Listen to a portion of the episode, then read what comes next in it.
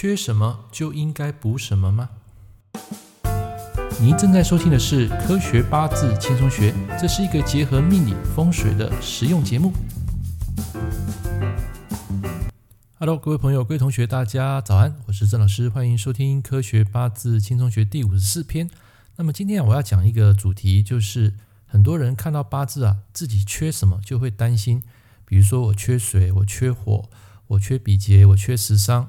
其实我要跟各位讲，缺的东西不见得是你要的。那这怎么说呢？很简单，在我科学八字轻松学啊，有一道题目，在这个缺不等于要那一章节里面啊，我有特别提到一个八字。各位如果忘记了，可以回去翻这一篇文章。这篇文章它有讲到一个概念，就是说，当你的八字地支比劫跟印星很旺的时候，如果你的动态大运流年出现一个财星。那么这个财星可以用吗？当然是不能用啊！为什么？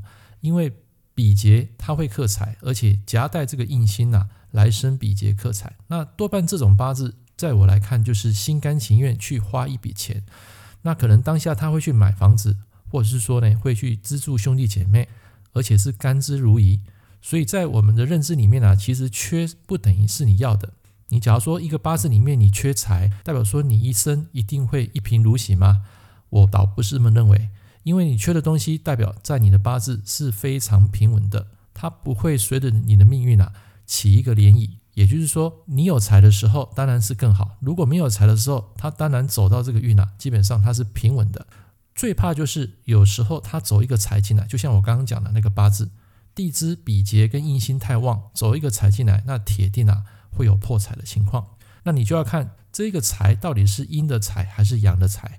有时候会根据它的排列组合不同，那个案例上面所写的就是一个阴的酉金，那酉金进来呢，一定会被本命的四火跟五火给燃烧殆尽，就是整个啊那个金啊会融化，所以缺不等于要，这个观念很重要。就好比我的八字，我没有比劫，我自己知道我没有比劫，可是我在年轻的时候走两柱大运都是比劫，这个时候呢，你会有什么样的情况？你会有广结善缘，不断去参加课外的活动。社团啊，比赛啊，像我那时候我在学院时代，我就是吉他社社长，然后那时候还办活动，去参加密克比赛，那时候还有得奖，这个就是比劫的作用。但是你说它跑出来就一定是百分之百美好吗？No，我跟各位讲，有时候它跑出来，你得要小心人际关系的问题。像我那时候就是走到那个庚午年跟辛未年这两年，就是我的比劫年嘛。那两年是民国七十九年跟民国八十年，那就是啊一九九零到一九九一。那么这两年因为庚金在上，午火在下，所以在庚金受伤那个时间啊，就会特别严重，出现这个比劫或是劫财来的问题。那这个庚金就是我的劫财，所以那一年我就受到一些同学的一个欺负啊，就是南宫尾电狗机啦，就是被人家抓去揍啊那种感觉啦。好，然后再来就是受到小人的嫉妒，所以有时候你八字没有的东西，突然间在一个动态运程跑进来，尤其是流年，那出来的效果啊是非常可怕的。如果你没有，那就让它保持平稳。但是没有代表说你不要去努力吗？你就要去宿命去认同它啊？我八字就没有比劫，我就不会当网红，我就没有朋友？No，其实它有时候会从流年流月还是会带来的。所以平常如果要累积你的人脉跟实力，你还是要不断从你的生活去酝酿，去广结善缘，然后一步一脚印啊，去从环境啊去做出来。这个会非常慢，因为你没有的东西，代表说它不是你的强项。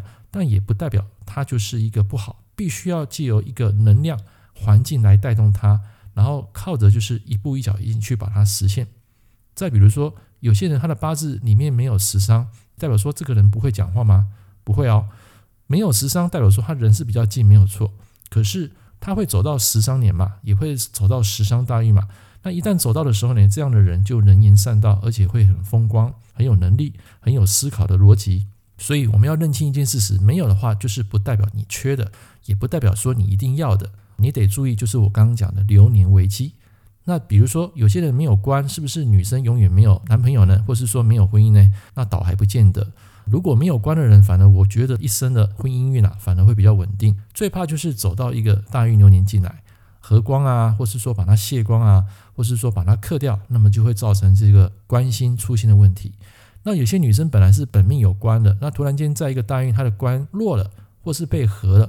那么这种情况我看过很多，有些是结了婚之后呢，在家里相夫教子，比较减少工作啊去外出，就是纯粹带小孩、照顾老公。这个我在八字里面有看过很多。那我们再回过来讲，刚刚讲的食伤，我又看过一些人，他的食伤是在地支的，这种人他会比较保守。尤其是食神的，食神跟三官这两个不太一样，三官就比较想要勇于突破，表现自我。那么食神的人他会比较低调。